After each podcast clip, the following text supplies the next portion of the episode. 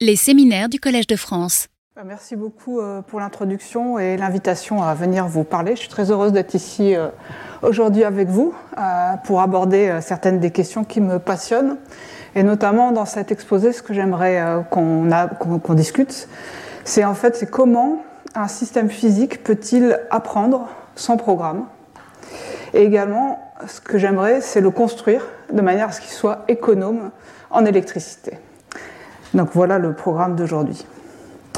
Alors, euh, il y a de nombreuses disciplines qui abordent la question de l'apprentissage et elles le font chacune sous des angles différents. Alors, en neurosciences, par exemple, on va essayer de se demander comment le cerveau apprend-il? Quels sont les mécanismes biologiques qui le permettent? Et euh, par quels algorithmes euh, est-ce possible? En apprentissage automatique, la question va être un peu différente. On va se demander comment peut-on traiter des données complexes, faire en sorte euh, qu'un algorithme apprenne à le faire et de façon surtout très efficace, avec une forte performance. Et donc pour cela, on va utiliser des modèles beaucoup plus abstraits euh, qui vont permettre de distinguer, comme on le voit ici, euh, par exemple de reconnaître ces images qui sont vraiment très complexes et où même un être humain pourrait se tromper. Et donc ces dernières années, euh, il a été montré que euh, les algorithmes de réseau de neurones sont parmi les plus performants pour cela. Et donc, euh, il s'agit de trouver des algorithmes de plus en plus efficaces et de les programmer. Dans tous les cas, les algorithmes qui sont développés, ces algorithmes d'apprentissage, sont programmés sur des ordinateurs. C'est-à-dire qu'on développe un modèle abstrait, qui peut être un modèle de réseau de neurones. Ensuite, ce modèle est traduit sous forme de code, puis il est compilé, euh, ce qui génère des suites de 0 et 1, et ceci est utilisé pour programmer un processeur qui n'a plus rien à voir avec l'architecture du réseau de neurones de départ. Et ce qui est important, c'est que ce programme va venir contrôler de façon euh, univoque et déterministe chacun des milliards de transistors du processeur. donc d'une manière qui est extrêmement différente de celle du cerveau. Donc la question que j'aimerais qu'on pose aujourd'hui, c'est finalement c'est comment est-ce qu'un système physique pourrait apprendre sans programme, par lui-même. Donc si je regarde ce que fait un ordinateur, c'est indiqué ici, c'est-à-dire qu'on a un système physique, c'est l'ordinateur, on lui donne par ses entrées des données, euh, les sorties donnent le résultat, euh, et puis on a un programme qui va lui permettre d'apprendre. Et la question que je pose, c'est est-ce qu'on pourrait réussir à avoir un système physique qui est uniquement contrôlé par ses entrées et sorties et qui apprenne? Alors ça n'empêche pas qu'il puisse y avoir un enseignant, c'est-à-dire qu'il puisse regarder le résultat produit et dire s'il y a une erreur ou pas. Mais il n'y aurait pas de programme, c'est-à-dire que le système physique serait le programme. C'est ça la question que je pose. Alors comment est-ce possible ça? Bah, Finalement, pour qu'un système physique apprenne sans programme, il faut euh, d'une manière ou d'une autre, que l'on lie son comportement naturel à une forme d'apprentissage. Et euh, c'est ce qu'a fait Hopfield, qui vous a été présenté tout à l'heure, en 1982. Il a réalisé deux liens vraiment très importants. Le premier lien, ça a été de faire le lien entre un réseau de neurones et un système de spin dizing. Donc dans un réseau de neurones, on a les opérations élémentaires qui sont indiquées ici. Euh, nous avons les flèches qui sont les synapses, qui euh, représentent la force de transmission de l'information entre les neurones. Dans les algorithmes de réseau de neurones, ça va être juste un poids synaptique, une valeur réelle, qui va pondérer les sorties des neurones, qui sont euh, les Y et les Z ici. Donc un neurone fait, reçoit par les synapses la somme pondérée des neurones précédents, et ensuite il va y appliquer ce qu'on appelle une fonction d'activation, qui est ici indiquée par euh, ce ρ ici, qui est une fonction réelle et qui est non linéaire. Et ce qu'a fait Hopfield, c'est faire le lien entre ce genre de modèle et donc le réseau de spin dizing.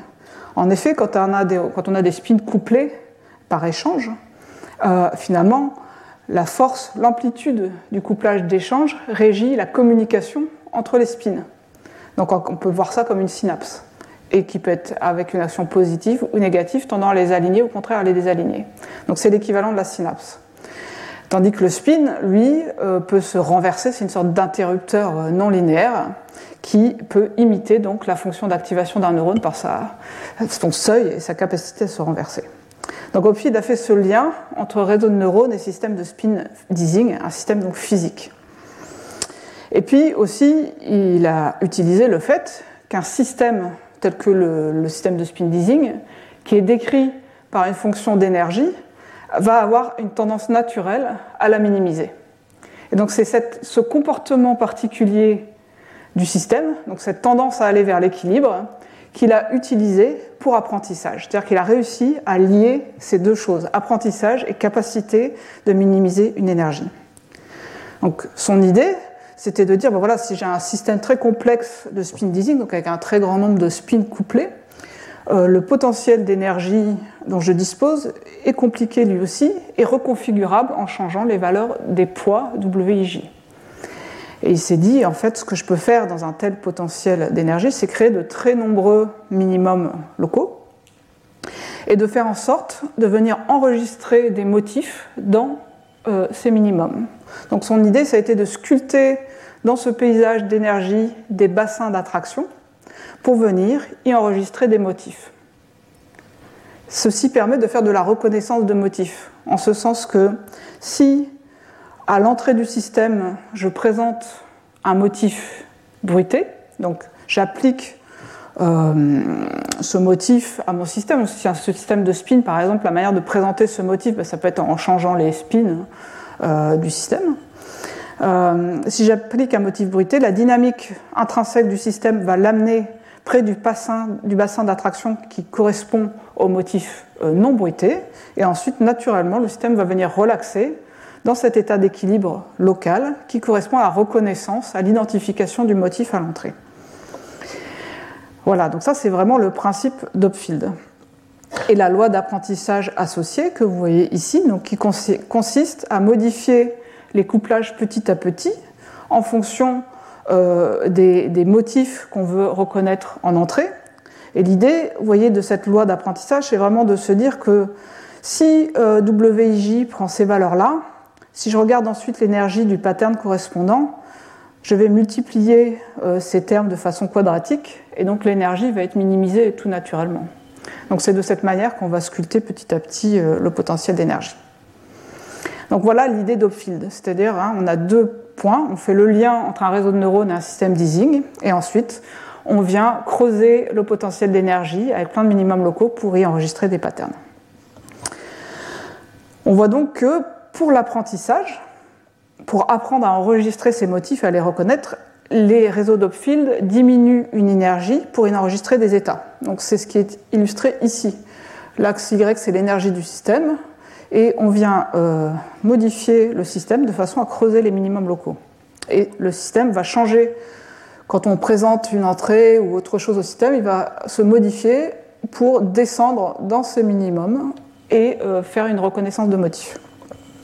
Et alors, c'est assez, euh, ça peut générer de la confusion parce qu'en fait, ce diagramme ressemble énormément à celui euh, qui correspond à la manière dont les réseaux de neurones apprennent aujourd'hui, mais en fait, il est fondamentalement différent. Aujourd'hui, les réseaux de neurones, ils apprennent pas en, en descendant une, énergie, en fait, euh, c'est pas le principe. L'idée, c'est, pour être très efficace, c'est de venir réduire l'erreur à la sortie du réseau. C'est ça le but. Donc on a une fonction de coût qui qualifie une erreur en sortie du réseau. Et ce qu'on veut faire, c'est minimiser cette erreur, donc descendre la fonction de coût. Et donc ça, on le fait par une descente de gradient. Donc on va venir aussi chercher le minimum de quelque chose, mais c'est celui de la fonction de coût, le minimum de l'erreur. On va le faire en modifiant les poids synaptiques. Donc on fait une descente de gradient sur les poids synaptiques.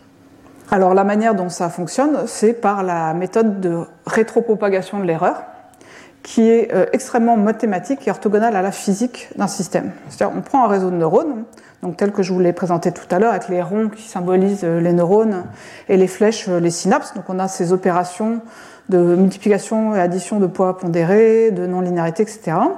Donc, la manière dont on procède, c'est qu'on quand on veut faire apprendre ce type de réseau, on va commencer à lui appliquer des entrées, par exemple une image, on va regarder la sortie. Mettons que l'on va identifier s'il y a un chat ou un chien dans l'image. Voilà, on va regarder la valeur de sortie. Et euh, on va utiliser un apprentissage de type supervisé en général, c'est-à-dire qu'on va avoir la réponse. Euh, on va savoir s'il y a un chat ou un chien. Et donc on va regarder euh, la, réponse du réseau. et on va pouvoir calculer une erreur, et donc la fonction de coût, ici. Et ensuite, comme le réseau au départ, les poids sont aléatoires, il ne va pas donner la bonne réponse, donc on va effectivement avoir une erreur.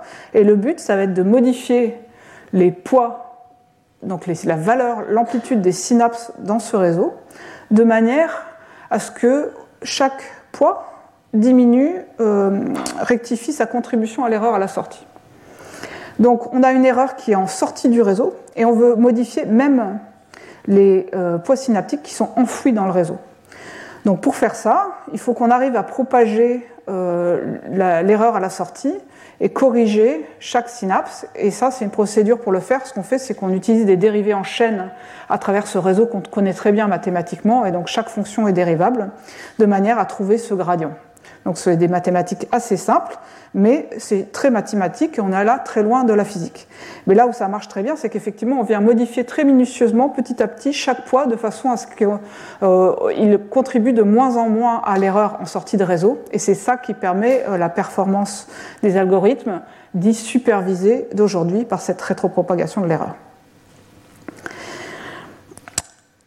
Donc on voit ici qu'on a une méthode très euh, mathématique et donc qui a priori est très différente de ce que propose Hopfield qui voulait finalement qu'un système apprenne par sa physique.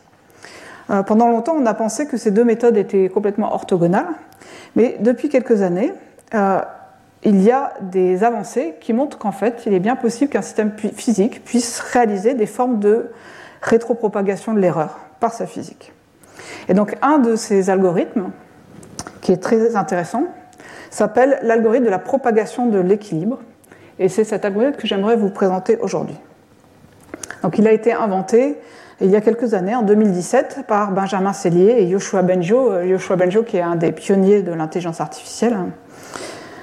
Et donc leur idée, ça a été de développer un algorithme qui combine les deux mondes euh, de la physique et euh, de l'apprentissage automatique en minimisant à la fois son énergie et l'erreur à la sortie du système. Alors comment est-ce que ça fonctionne? Bah, L'idée, c'est de prendre euh, un, réseau de neurones que vous pouvez aussi voir si vous voulez, parce que d'ailleurs on va l'appliquer ensuite à ça comme un système de spin couplé en fait. Donc c'est un réseau de neurones qui est dynamique, avec des synapses bidirectionnelles, c'est-à-dire que l'information peut se propager dans les deux sens de ce réseau. Et euh, l'algorithme fonctionne en deux phases. Dans une première phase, on va venir appliquer des entrées au réseau, c'est-à-dire qu'on va venir figer euh, les neurones d'entrée ou les spins d'entrée, si vous voulez. Il suffit d'y appliquer, par exemple, des forts champs magnétiques euh, localement, de façon à figer leur activité.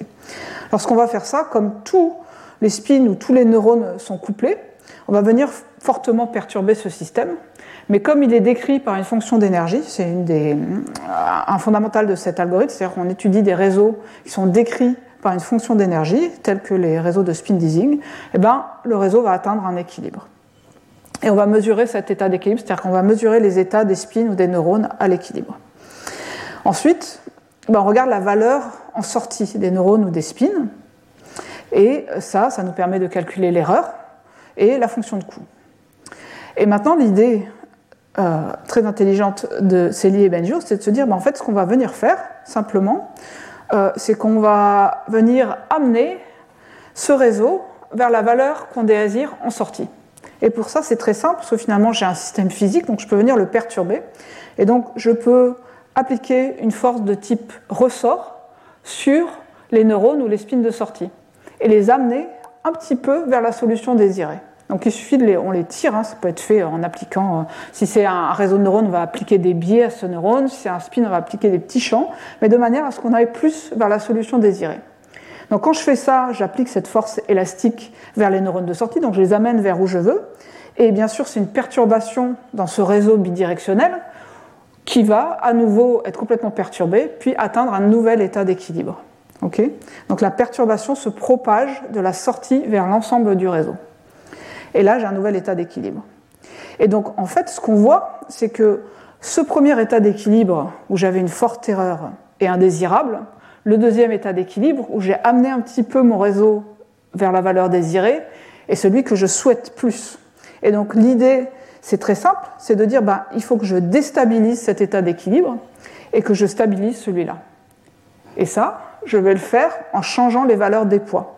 Ici, vous reconnaissez quasiment la règle d'Opfield, mais vous voyez qu'en fait, elle est, double. C'est-à-dire que ce terme ici consiste à venir euh, augmenter l'énergie de ce système-là avec les valeurs que j'ai mesurées des états de spin et à venir stabiliser cet équilibre-là en changeant les valeurs des couplages. De cette manière, petit à petit, je vais amener mon réseau à apprendre. Alors, ce qui est vraiment très intéressant, c'est qu'en ce faisant, en fait, je réalise une descente de gradient. En fait, mon système physique, donc si je dis qu'il est décrit par une énergie, ici, E, euh, à l'équilibre, j'ai euh, la, dérivée de cette énergie par rapport aux états de spin est nulle. Ça caractérise l'équilibre. Lorsque, dans cette deuxième phase, j'applique une force élastique de type ressort en sortie, je viens modifier la fonction d'énergie et je lui rajoute un terme qui est proportionnel à la fonction de coût. Et donc cette fois-ci, lorsque je viens minimiser l'énergie, euh, j'ai cette nouvelle condition ici qui implique la fonction de coût. Et donc en fait, je ne vais pas rentrer dans les détails des mathématiques, mais c'est très simple. Si vous faites la différence entre ces deux termes, vous allez vous rendre compte en faisant des développements limités que le réseau a réalisé une sorte de dérivée, ce qui fait que la modification des états de spin dans le réseau entre ces deux phases euh, correspond, est proportionnelle à la dérivée de la fonction de coût par rapport aux états de spin. Donc j'ai une forme de descente de gradient sur les états de spin. Et à partir de là, il est extrêmement simple de voir que la règle ici proposée euh, par Célie et Benjo, en fait, vient exactement réaliser la règle de euh, rétropropagation de l'erreur, c'est-à-dire qu'elle vient diminuer la fonction de coût par rapport euh, au changement synaptique. Donc j'ai réalisé une descente de gradient, j'ai réalisé une rétropropagation de l'erreur, et ça, finalement, par la physique du système, puisque ce que j'ai fait, c'est au lieu de réaliser des dérivés en chaîne complexes, j'ai simplement pris la sortie de mon système, je l'ai un petit peu attiré de façon élastique vers où je veux, et les perturbations dynamiques dans le système vers l'équilibre ont permis euh, de réaliser euh, la rétropropagation de l'erreur, toute seule. Alors c'est super intéressant, et de plus, cet algorithme extrêmement performant, puisqu'en fait, il a été montré mathématiquement euh, et numériquement qu'il y a une équivalence entre la loi d'apprentissage que je viens de vous présenter et les gradients déduits de l'algorithme de rétropropagation de l'erreur par le temps. Donc, qui est un algorithme moderne à l'état de l'art, supervisé, donc qui permet d'atteindre euh, les meilleurs résultats pour ce type de système. Voilà, et donc ça, a attiré ensuite euh, ce, résultat de Saeli et Benjo, tout un tas d'études qui ont permis de démontrer qu'effectivement, cet algorithme basé vraiment sur la physique permet de résoudre euh, tout un tas de tâches, et notamment des, tâches de reconnaissance d'images complexes, avec des résultats à l'état de l'art.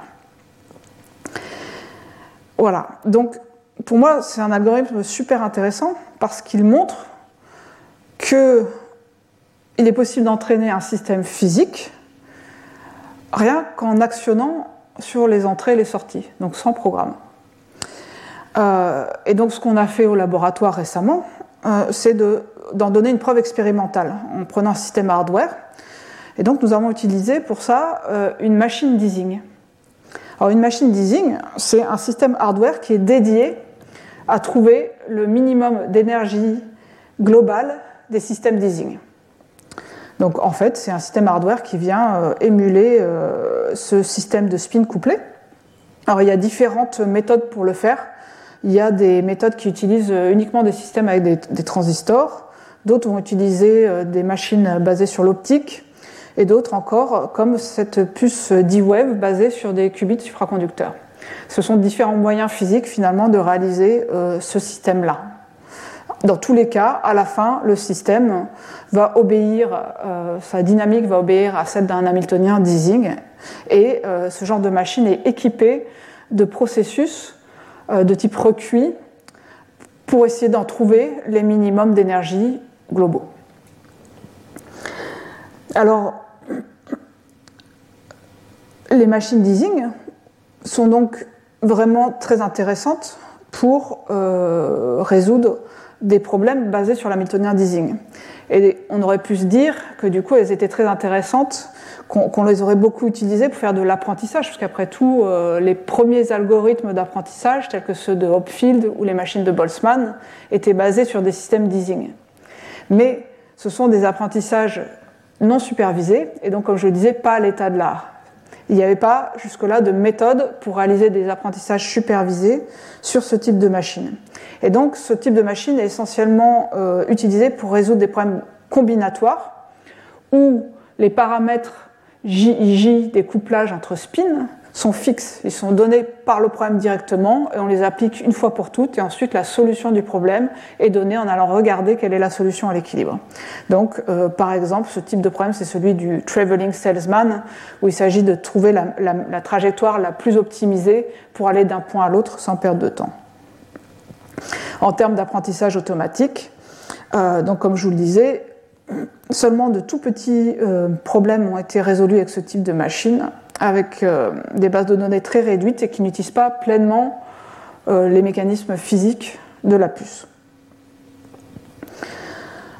Alors ce que nous avons fait, c'est que nous avons utilisé la machine Deasing D-Wave, donc basée sur des qubits supraconducteurs, pour lui apprendre à reconnaître sans programme des chiffres manuscrits. Alors nous avons utilisé cette machine parce que parmi toutes les machines Deasing disponibles aujourd'hui, celle-ci possède un très grand nombre euh, de spins. On a 5000 qubits supraconducteurs qui sont aisément configurables en ligne. C'est une machine commerciale, donc on a un accès facile pour lui appliquer des entrées et des sorties. Et elle est équipée d'une procédure de recuit quantique qui permet euh, d'atteindre le minimum global d'énergie. Et elle obéit donc à cet Hamiltonien de spin. Euh, et ce que nous avons, tiens, ce que nous avons fait, c'est que euh, nous avons pris cette machine et nous lui avons appliqué comme donnée d'entrée les chiffres manuscrits euh, d'une base de données qui s'appelle MNIST, qui est très connue euh, dans le domaine, qui permet de comparer ces résultats à d'autres algorithmes. Et nous avons réalisé, avec les spins de la puce, un réseau de neurones, donc avec une couche cachée de 120 neurones et une couche de sortie de 40 neurones. Et nous lui avons appliqué l'algorithme de la propagation à l'équilibre pour apprendre. Et donc nous avons, donc on a ces deux phases qu'on doit réaliser. Donc dans la première phase, ce qu'on a fait, c'est qu'on a appliqué les entrées, donc les pixels qui correspondent aux, images des chiffres. Chaque pixel, c'est un spin d'entrée. Et donc ça, on l'a appliqué sous la forme d'un champ magnétique au spin d'entrée. Dans la première phase, on a laissé ensuite, on a utilisé la procédure de recuit euh, quantique pour atteindre l'équilibre global. C'est ce, que vous voyez ici en fait. On voit la, probabilité euh, de changement d'état qui diminue avec le temps. Le système atteint son équilibre. On mesure la valeur des spins. Et ensuite, on a réalisé la phase où il s'agit de prendre les sorties de les amener un peu plus vers l'équilibre. Et pour ça, on a appliqué des champs magnétiques sur les spins de sortie. Et aussi, on a utilisé la, procédure de recuit pour réélever un peu, la, on peut dire, la sorte de température effective, de façon à ce que le système quitte son minimum d'énergie globale, pour le perturber un peu, lui permettre ensuite de répondre aux sorties et d'atteindre un nouvel état d'équilibre plus favorable. Voilà.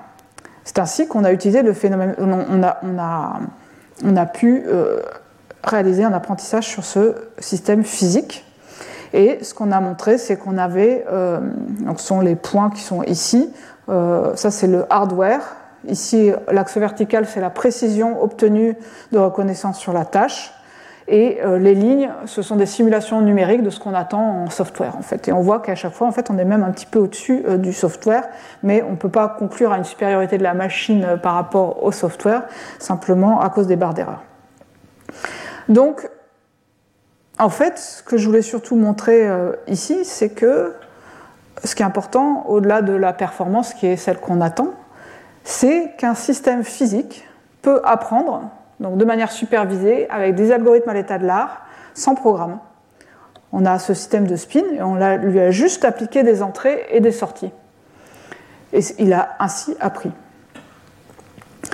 Voilà qui est très intéressant. Et donc euh, le défi maintenant, de développement de ces systèmes, c'est d'arriver à les réaliser à grande échelle. On a deux grands défis. le, nombre de spins et la connectivité. Donc en fait, dans les systèmes de type euh, verre de spin, on peut avoir un très grand nombre de spins très connectés, mais ce pas des systèmes, ce sont des systèmes volumiques, on ne peut pas venir les contrôler. Euh, la plupart des systèmes physiques sont, nous ce qu'on veut c'est un système physique dont on puisse, de spin, dont on puisse connecter, finalement contrôler les couplages. Et puis la plupart des systèmes physiques sont seulement localement connectés. Donc ici je vous montre par exemple c'est ce qu'on appelle un réseau euh, de, glaces de spin artificielles, donc réalisé en 2D avec des nano-aimants. Euh, ici, chaque petite flèche est un nano-aimant. Vous voyez qu'en deux dimensions, chaque nano-aimant, naturellement, va être connecté à quatre autres nano-aimants. Si je passe en trois dimensions, je vais pouvoir avoir neuf connexions, mais c'est assez peu. C'est la même chose pour les qubits supraconducteurs de D-Wave. En fait, il s'agit. Euh, chaque qubit ici, c'est un, de ces anneaux supraconducteurs, c'est un squid. Euh, ces anneaux, ils s'entrecoupent pour être couplés les uns aux autres par les points bleus qui sont des jonctions Josephson. Et en fait, dans le système D-Wave, euh, vous avez 8 qubits, c'est-à-dire 4 qubits qui sont connectés parfaitement à 4 autres qubits. Euh, mais euh, ensuite, chacun dans sa forme des sous-groupes de 8 qubits qui sont tous connectés. Et ensuite, si on veut les connecter plus, il faut artificiellement forcer des spins dans les sous-ensembles à avoir la même valeur ce qui réduit fortement la connectivité du système.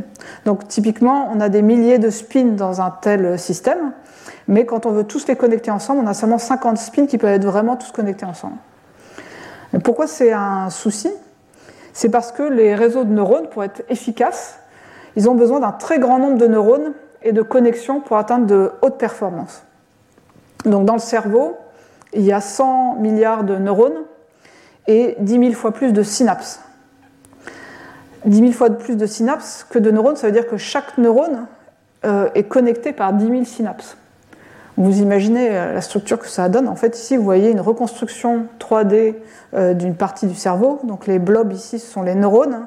Et les fils de couleur, ce sont les fils finalement qui relient les neurones entre eux par des synapses. Vous voyez que cette connectivité, on va dire vraiment folle, euh, est réalisée par le cerveau grâce à sa structure 3D et des mécanismes biologiques qui permettent de connecter tout ça de manière extrêmement précise. Notre électronique à nous, elle est bidimensionnelle avec des fils tout droits euh, aujourd'hui, donc c'est très difficile d'atteindre ce degré d'interconnectivité. Comment faire venir sur un, élément électronique 10 000 fils et d'en avoir des milliards? C'est là la question. Euh, donc ça, c'est le cerveau. Et en fait, de plus en plus, bah, finalement, les, réseaux de neurones, ce sont de très grandes, ce sont des fonctions d'optimisation. Et plus on a de paramètres, plus on optimise, euh, mieux on optimise, et plus on est performant. Et donc, avec le temps, euh, les réseaux de neurones, le nombre de paramètres, c'est-à-dire le nombre de poids synaptiques, donc le nombre de synapses des réseaux de neurones augmente considérablement. On arrive à des nombres de paramètres très similaires au nombre de synapses dans le cerveau. Donc ça montre que si on veut réaliser des systèmes efficaces, en tout cas en termes de précision euh, des systèmes physiques, on veut avoir un très grand nombre de composants et une très, très grande connectivité. Alors, c'est intéressant parce qu'en fait, on a aujourd'hui un, un, moment où on a une maturité des nanotechnologies qui ont été développées euh, pendant les 50 dernières années. Euh, et en particulier des nanotechnologies qui permettent de stocker de l'information, donc des mémoires. Alors il y a différents types de mémoires. Il y a des mémoires euh, spintroniques basées sur des processus euh, d'oxyde ou de changement de phase.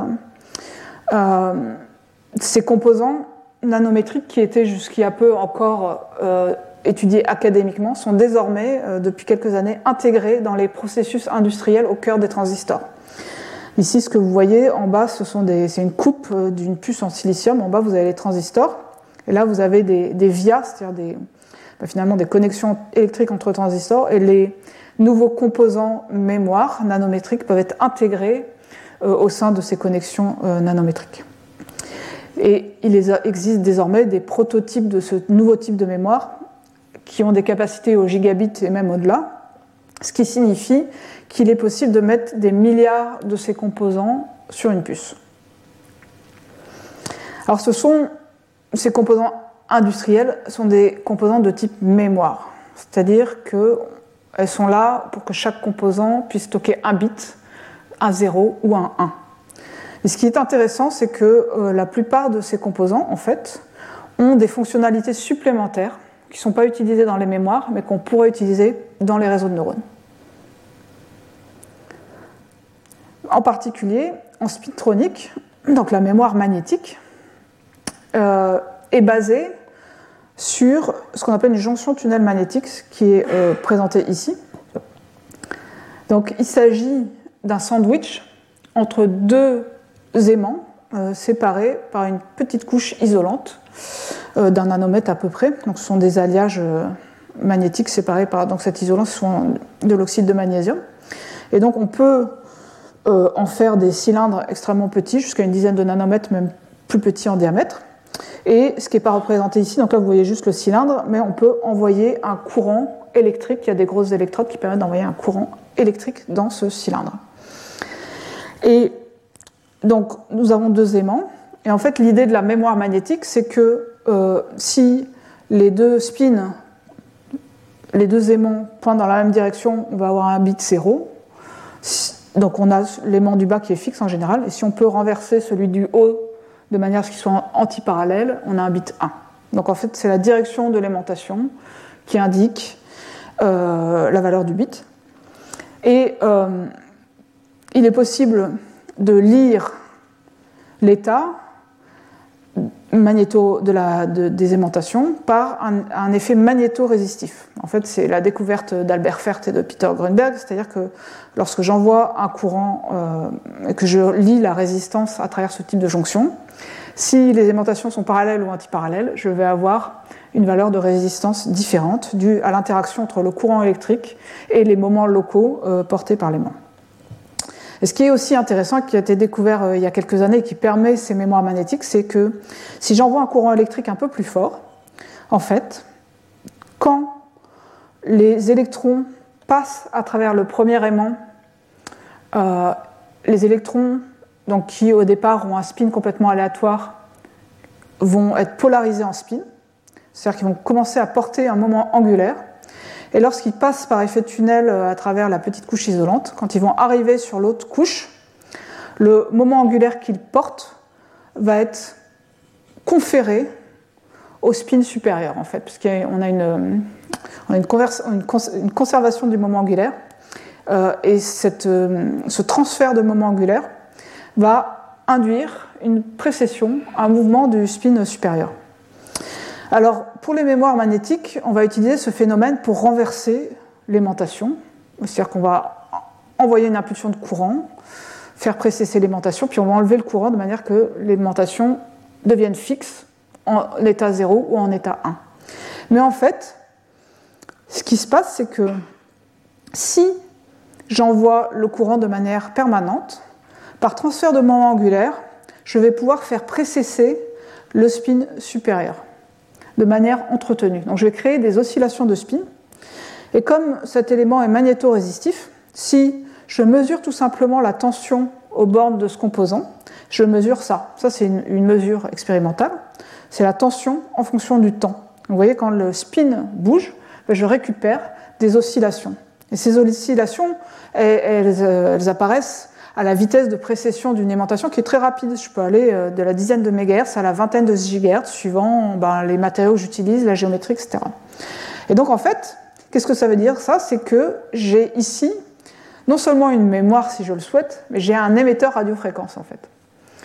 Et ce qui est intéressant, c'est que je peux utiliser ceci comme un neurone qui émet des radiofréquences. En fait, si je considère que le courant, c'est mon entrée, en fait, au départ, quand je mets du courant, il ne se passe rien. C'est-à-dire, si je regarde la puissance radiofréquence qui est émise, au départ, il y a une espèce de seuil, c'est-à-dire il une inertie, l'élémentation ne va pas bouger comme ça. Donc il faut que je mette suffisamment de courant pour avoir suffisamment de mouvement angulaire pour créer la précession.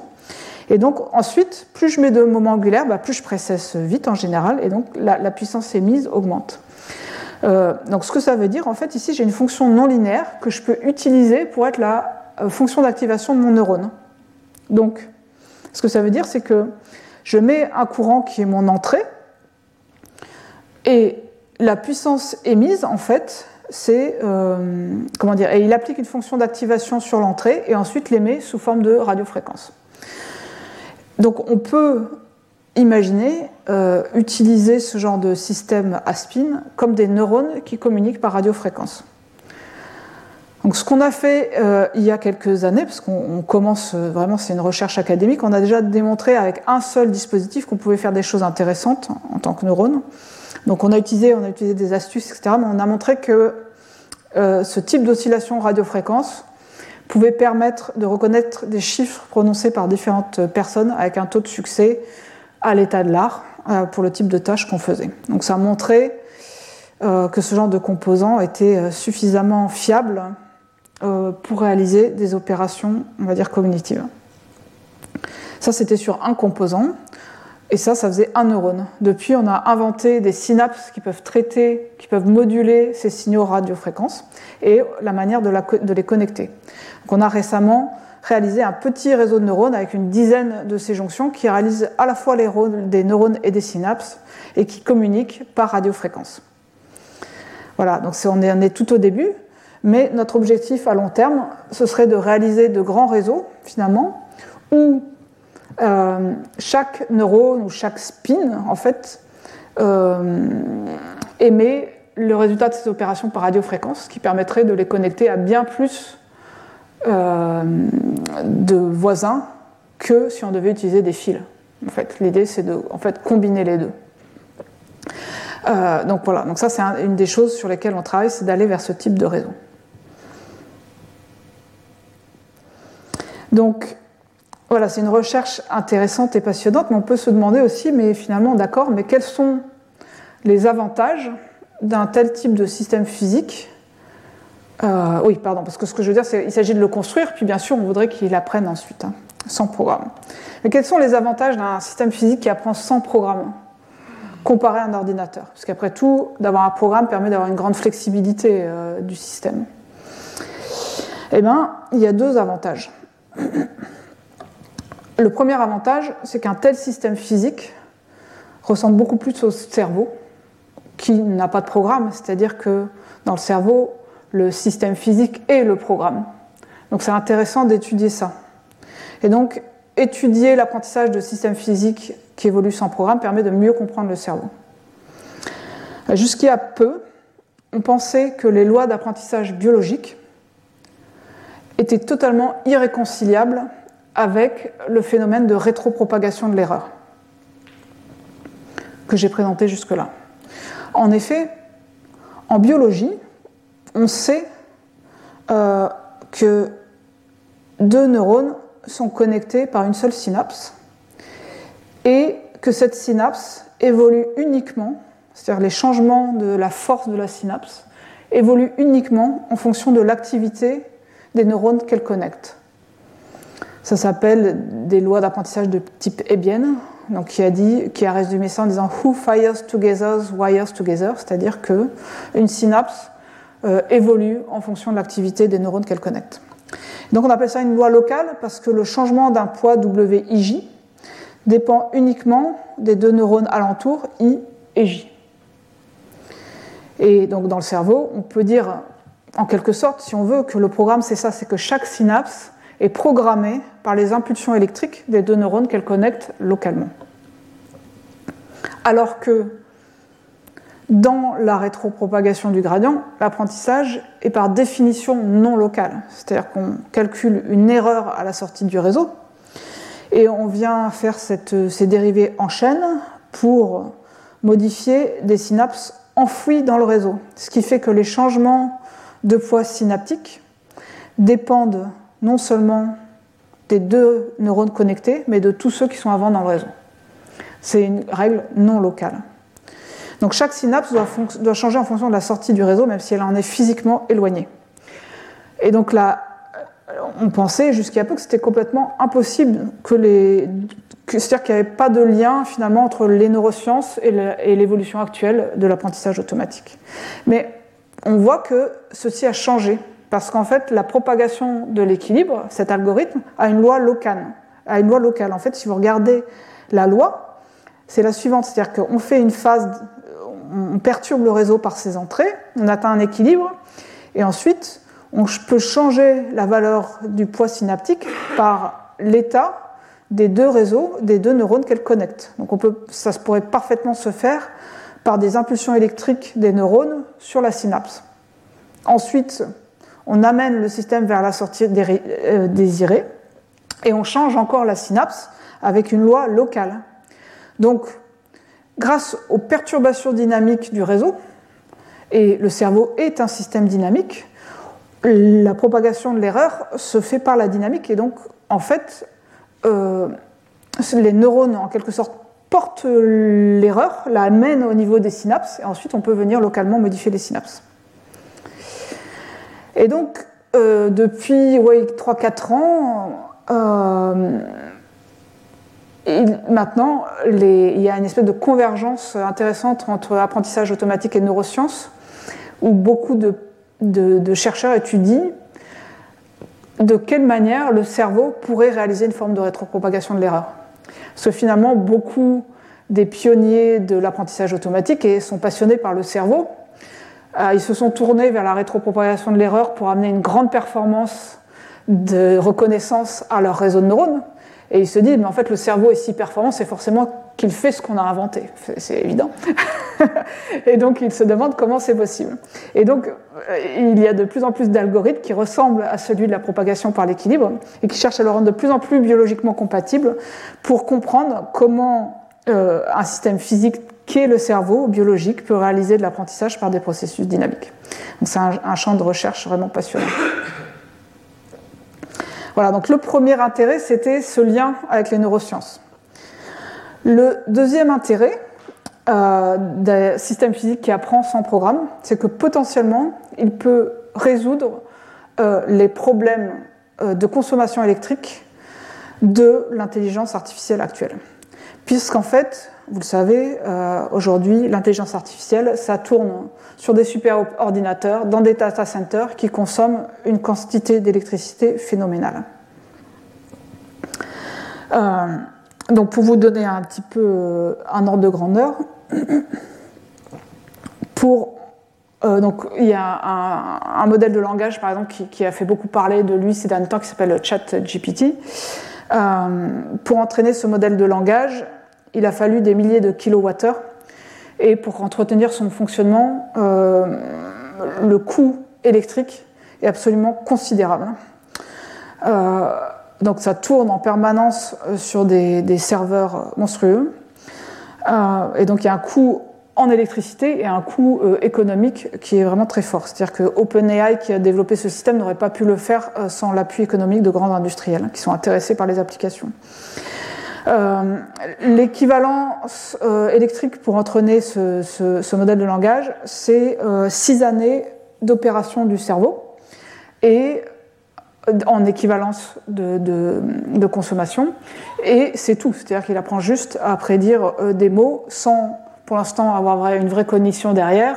Et on sait qu'un enfant de 6 ans va non seulement apprendre le langage, mais réaliser tout un tas d'autres opérations cognitives vraiment très intéressantes. Donc, on a vraiment, c'est très dur de comparer la consommation électrique des deux parce qu'en fait, ben, les réseaux de neurones artificiels aujourd'hui, font pas, ils n'ont pas les capacités du cerveau. Euh, mais on voit quand même ici par cette comparaison euh, que euh, un, réseau de neurones sur ordinateur qui entraîne un modèle de langage va consommer beaucoup, beaucoup, beaucoup plus qu'un cerveau. Hein, la consommation du cerveau, c'est environ 20 watts, donc moins qu'une ampoule électrique. Alors d'où ça vient? On sait que ça vient principalement de, l'architecture des ordinateurs. Dans un processeur, on a deux blocs. On a un bloc mémoire et un bloc qui fait les calculs. Pour l'apprentissage, on va avoir, vous l'avez vu, des milliards de paramètres qu'il va falloir aller chercher systématiquement dans la mémoire, faire circuler dans un bus jusqu'au processeur pour réaliser des opérations mathématiques complexes et ensuite ramener tout ça dans la mémoire. itération après itération, on a ces mouvements de données, en fait, et c'est là où se fait toute la dissipation de l'énergie. Plus les mémoires, donc c'est ce que montre ce graphique, et de plus, plus les mémoires sont loin spatialement euh, de la partie calcul, plus la consommation d'énergie est phénoménale, et souvent on est incapable d'enregistrer toutes ces données dont on a besoin très proche de la partie logique. Or, dans le cerveau, l'architecture est totalement différente. C'est-à-dire que justement, on peut voir les neurones comme les processeurs et la synapse comme la mémoire. Et vous voyez que la synapse qui est la mémoire, elle connecte directement, elle est directement entre les neurones, c'est-à-dire qu'elle leur, donne directement l'information. Il n'y a pas besoin d'aller la chercher ailleurs, elle est là, localement. On n'a pas de transfert de données, en fait. Et c'est pour ça que le cerveau est extrêmement efficace, et en plus, bien sûr, il est totalement parallèle. Donc il fait tout ça de façon extrêmement parallèle. Donc on sait aujourd'hui, en fait, que on peut réduire euh, la consommation électrique de l'intelligence artificielle en s'inspirant de ce type d'architecture. C'est pour ça qu'on appelle ça des systèmes neuromorphiques. Ils ont la, on voudrait qu'ils aient cette forme euh, du cerveau, c'est-à-dire cette localité, c'est-à-dire qu'on veut vraiment réaliser des neurones physiques et des synapses physiques qui sont connectés au plus proche, donc densément connectés avec un très grand nombre de composants qui font les synapses et les neurones. Et on sait que si on fait ça, on peut diminuer de plusieurs ordres de grandeur la consommation électrique de l'intelligence artificielle. Les estimations vont d'un facteur 10 à un facteur 1000, en fait, suivant la technologie utilisée. Ce graphique ici, ce que vous voyez sur l'axe vertical, c'est la, consommation d'électricité, en gros. Euh, enfin, on peut le relier à la consommation d'électricité pendant l'apprentissage. Et ici, vous voyez différentes technologies. Donc ça, c'est les technologies actuelles en gris. Et ça, euh, c'est ce qu'on pourrait faire si on réalise des systèmes neuromorphiques avec l'électronique actuelle. Et ça, c'est ce qu'on peut atteindre comme performance euh, avec, euh, en combinant l'électronique actuelle avec les technologies de mémoire, les nanotechnologies que je vous ai présentées tout à l'heure. C'est-à-dire ça, c'est le gain en énergie. Donc là, vous avez des très fortes barres d'erreur parce que ça, ce sont des systèmes en recherche académique, donc on a, de grosses variations et il s'agit aussi de prédictions, mais vous voyez euh, ce qu'on pourrait obtenir. Alors, un, des énormes défis pour y parvenir, donc en plus de ce que j'ai déjà évoqué, c'est-à-dire de mettre tous ces nanocomposants sur une puce et de les relier entre eux densément, c'est la variabilité. C'est-à-dire qu'à partir du moment où on commence à utiliser des nanocomposants, ils vont intrinsèquement être imparfaits. C'est-à-dire que même si on les fabrique tous à l'identique, la taille euh, devient tellement proche de celle de l'atome qu'ils vont tous être différents, en réalité extrêmement brutés. Et donc euh, ici, par exemple, on voit un espèce de, c'est un papier récent qui montre un panorama des imperfections des composants qui sont utilisés comme des synapses. Donc je ne vais pas rentrer dans le détail, mais ils sont très bruté. Euh, quand on va, en gros, ce qui se passe, c'est qu'on va avoir un algorithme d'apprentissage qui va nous dire, ah ben voilà, on voudrait avoir ce changement synaptique là. Et pour obtenir ce changement synaptique, en général, on va appliquer des impulsions de courant ou de tension à un composant. Et euh, jamais on aura ce qu'on veut. En fait, ça va faire autre chose, clairement. Et donc, ça, ça nuit fortement à l'apprentissage, parce qu'en fait, aujourd'hui, L'apprentissage, ça, consiste justement à venir modifier de façon extrêmement précise chaque synapse pour qu'elle vienne modifier l'erreur à la sortie du réseau. Avec le bruit qu'il y a dans les composants actuels, il y a même des fois où le signe pourrait être dans le mauvais sens, c'est-à-dire qu'on pourrait venir changer la synapse dans le mauvais sens. Et donc l'énorme, je dirais l'énorme défi actuel, c'est comment calculer avec des nano-objets si imprécis. Euh, c'est vraiment le défi.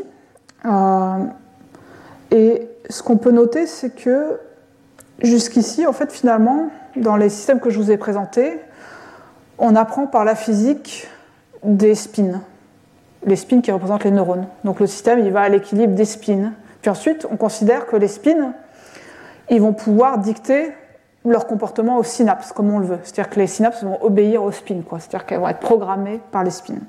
Mais en réalité, dans le cerveau ou dans les systèmes physiques qu'on réalisait, les synapses vont avoir leur physique à elles. C'est-à-dire qu'elles vont tendre à minimiser une énergie qui est différente de celle du système. Et c'est là, en fait, où je pense qu'il faut aller encore plus loin, c'est-à-dire euh, maintenant réfléchir comment apprendre dans un réseau physique qui considère la physique de tous ses composants, c'est-à-dire des neurones, des synapses, c'est-à-dire comment, c'est comme si on cherchait à comprendre comment un système d'easing peut apprendre en modifiant tout seul par la physique de ses spins et la physique de ses couplages qui évolueraient dans le temps. C'est ça qu'on chercherait par eux-mêmes, par leur physique, une physique des couplages. Euh, alors, ce qui est, ce qui est bien euh, en physique neuromorphique, c'est qu'on a toujours le guide du cerveau, c'est-à-dire qu'on sait que notre quête n'est pas impossible hein, malgré toutes les difficultés, puisque le cerveau y arrive. C'est-à-dire que les composants du cerveau sont aussi très stochastiques. Les synapses, on le sait, euh, évoluent de manière stochastique. Finalement, pour économiser l'énergie, il semble qu'elles euh, font un, compromis entre précision et, et consommation d'énergie pour atteindre leurs leur résultats, et donc elles sont assez bruitées. Et pourtant, le cerveau est très précis. Donc, il doit y avoir des manières de le faire. Et moi, je pense que pour ça, il s'agit de prendre en compte toute la physique de l'ensemble du système dans l'apprentissage. Et là aussi, vous voyez, c'est un, champ de recherche très intéressant. Donc, j'arrive à la fin de mon exposé. Euh, voilà, donc j'ai abordé la question de savoir bah, comment un système physique peut apprendre simplement par ses entrées-sorties. Donc, vous voyez qu'il y a des questions fondamentales sur la manière d'apprendre. Euh, et que aussi l'intérêt c'est que on peut relier ce genre d'algorithme à la manière dont le cerveau apprend. Donc il y a un intérêt euh, des liens avec les neurosciences. Également des intérêts applicatifs puisqu'on pourrait diminuer la consommation électrique euh, des systèmes de traitement de l'information par l'intelligence artificielle de plusieurs ordres de grandeur. Et ce qui est aussi intéressant, c'est que nous sommes à un moment très intéressant parce qu'on a une sorte de point de convergence pour faire ça. C'est-à-dire qu'en ce moment, il y a un énorme progrès sur les algorithmes basés par la physique, euh, qui est poussé par cet intérêt, cette convergence entre apprentissage automatique et neurosciences. Il y a un besoin des applications, on a besoin d'une intelligence artificielle hein, euh, vraiment avec une faible consommation d'électrique, parce que pour l'instant, il est difficile d'avoir des systèmes embarqués qui apprennent tout simplement. la voiture automatique communique avec un serveur. L'intelligence artificielle n'est pas embarquée parce que sinon elle prendrait tout le coffre et elle viderait la batterie très rapidement.